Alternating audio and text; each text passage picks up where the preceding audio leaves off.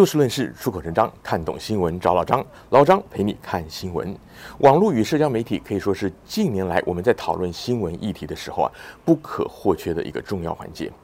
记得在新冠疫情之前，大概三年多四年前的时候啊，老张曾经专访了前来美国开会的台湾事实查核中心的总编审陈慧敏。而在这几年当中啊，事实查核在华人世界当中也从默默无闻啊，摇身一变成为显学。而台湾事实查核中心呢，在国际间的非盈利的事实查核组织当中，也建立了不错的名声。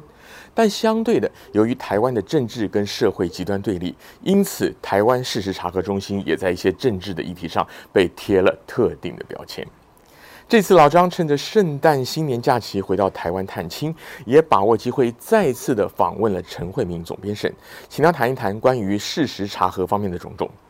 时隔将近四年了，这一次的访问分成四个部分，包括事实查核工作以及台湾事实查核中心在这几年来的进展，乃至于他们面临的一些立场跟选台方面的争议。然后啊，老张自己把网络谣言分成上中下游，包括。网络谣言的源头、传播网络谣言的媒介，也就是社交媒体、社群网站，以及接收讯息甚至转发的使用者本身，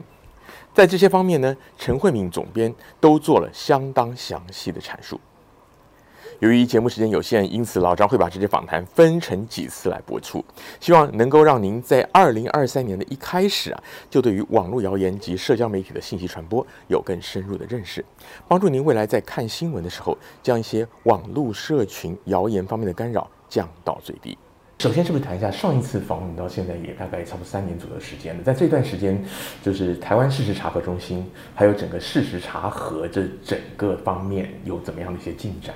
是，呃，查核中心哦，刚好在这呃四年里面，其实有一个蛮大的一些累积。那这个累积就是查核中心其实打了很多次的战役，包括二零二零年的总统大选，然后美国大选，那一路到疫情，然后再再到呃今年的话，其实年初有乌俄战争的不实讯息，然后再到呃八月佩洛西来台，然后到九合一大选，查核中心。就慢慢的去建立了，呃，累积了社会的公信力。然后，另外我们也摸索出了在辟谣上面的一些方法学。那建立了一个全民的辟谣的机制。那另外一部分呢，比如说台湾事实查核中心也在去年拿到了 Google.org，就是一百万美元的捐助。那这个资源呢，就用来做台湾的媒体识读教育。那呃，主要是有台湾有一百呃接近一百家的社区大学，那它分布在台湾各地。那有各式各样教呃不同领域的老师们，他们。都在教媒体识读，那这个讯息很重要哦，它能够让全民都对假讯息有一个抵抵抗力。就是当我们看到一个讯息让自己很害怕、很生气或者很愤怒的时候，那大家会知道说这样子的讯息很可疑，我们必须要先查证再转传。简单的举个例子，让我们大家了解一下大概谣言的类型，还有你们是怎么样破解的？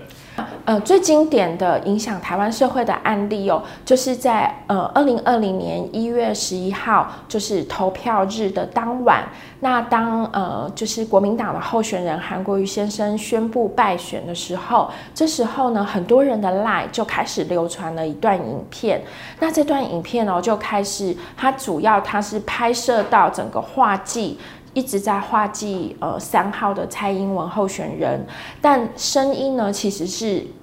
旁边有一组立委开票，声音是从立委开票过来，那一直在喊二号、二号、二号。那所以传言就告诉大家说，哦，蔡英文大赢，喊二号，画记了三号，难怪会当当选。那像这样子非常恶意的影片哦，我们就是从读者呃，就是很快速的收到之后，转传给查核中心，那查核中心就呃在半小时内就发布了查核报告。那在当晚呢，有非常多的媒体，还有辟谣机器人，就共同的把这个辟谣的讯息发布出去，那让呃，让当时哦，大家可以想象是台湾民主社会最脆弱的时候，尤其非常多的选民都感觉到很失望，那情绪很容易的就被这样子的恶意的影片就挑动了。那查核报告能够及时的发给大家，也让呃我们的民主社会哦有了一定的呃安全跟保障。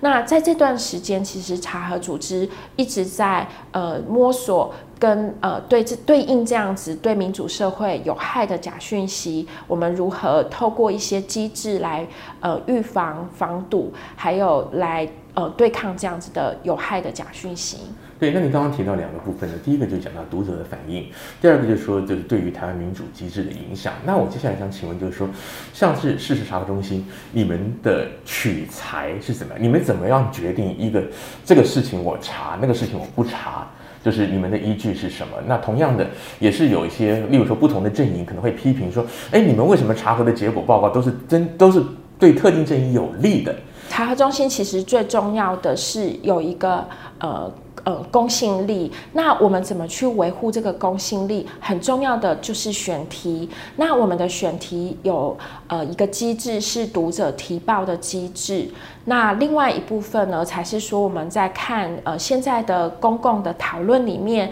有什么样的讯息是大家共同关心，但是这个讯息却有含着错误的事实，那我们就去做查证。那读者的大量传过来的传言里面，我们会去看。如果这个传言呢，它是有疯传，然后同时呢，它又危害了公共的利益，那我们就会优先的来做。那有一些讯息，它也许很恶意，我们判断它会对社会有影响。那即便它的数量还很少，它在很早期的阶段，我们也会启动查核的机制来查证这样子的传言。那呃，查核中心除了读者的我们自己的聊天机器人有读者的提报之外，也有接包括 c o f a x 等等其他辟谣机器人的讯息，然后共同的呃有一个 data 来确认说我们的选题是呃读者的确是疯传的读者关心的题目，然后来做查证。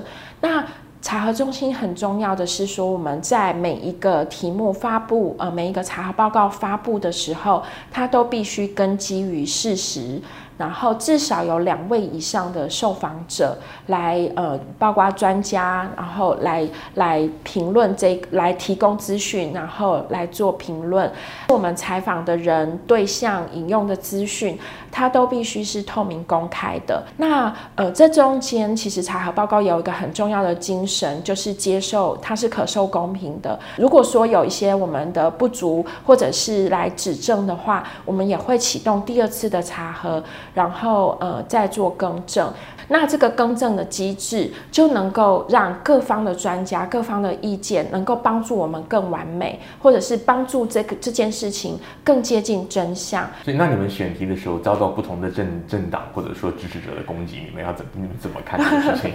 呃，这个部分其实我们内部会非常呃反省跟检讨，我们在选题上是不是都有在。各个政党之间平衡，就是说，我们呃，假设我们的选题被认为，呃，最近的选题都呃过度的帮某一个政党来澄清或辟谣，那我们也会在内部不断的去检讨，是不是我们在选题的时候方法学或者我们的来源有有一些偏失。第二个部分哦，就是我们真正在查核的时候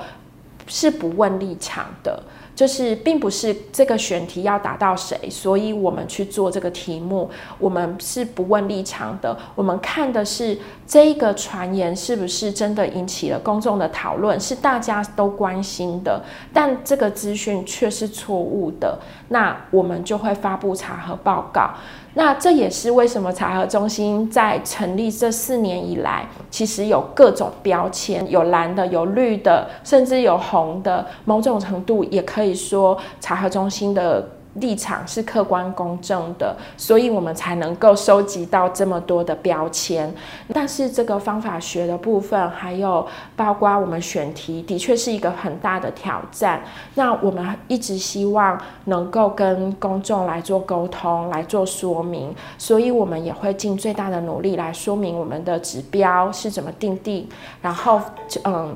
我们的选题是怎么来呃来来来讨论，或者是来呃发布？那这个部分是包括我们董事会，包括我们编务团队都会更尽力的把它呃写下来，然后把它归纳出来来做讨论。然后呃这这个部分是的确是一个我们很大的一个任务跟挑战。今天节目的时间又到了，下一次陈慧敏总编审将会继续的就网络谣言的源头以及传播的媒介，也就是网络平台所扮演的角色，为我们做更深入的探讨。欢迎您下次继续的来找就事论事、出口成章的老张陪您一起看新闻。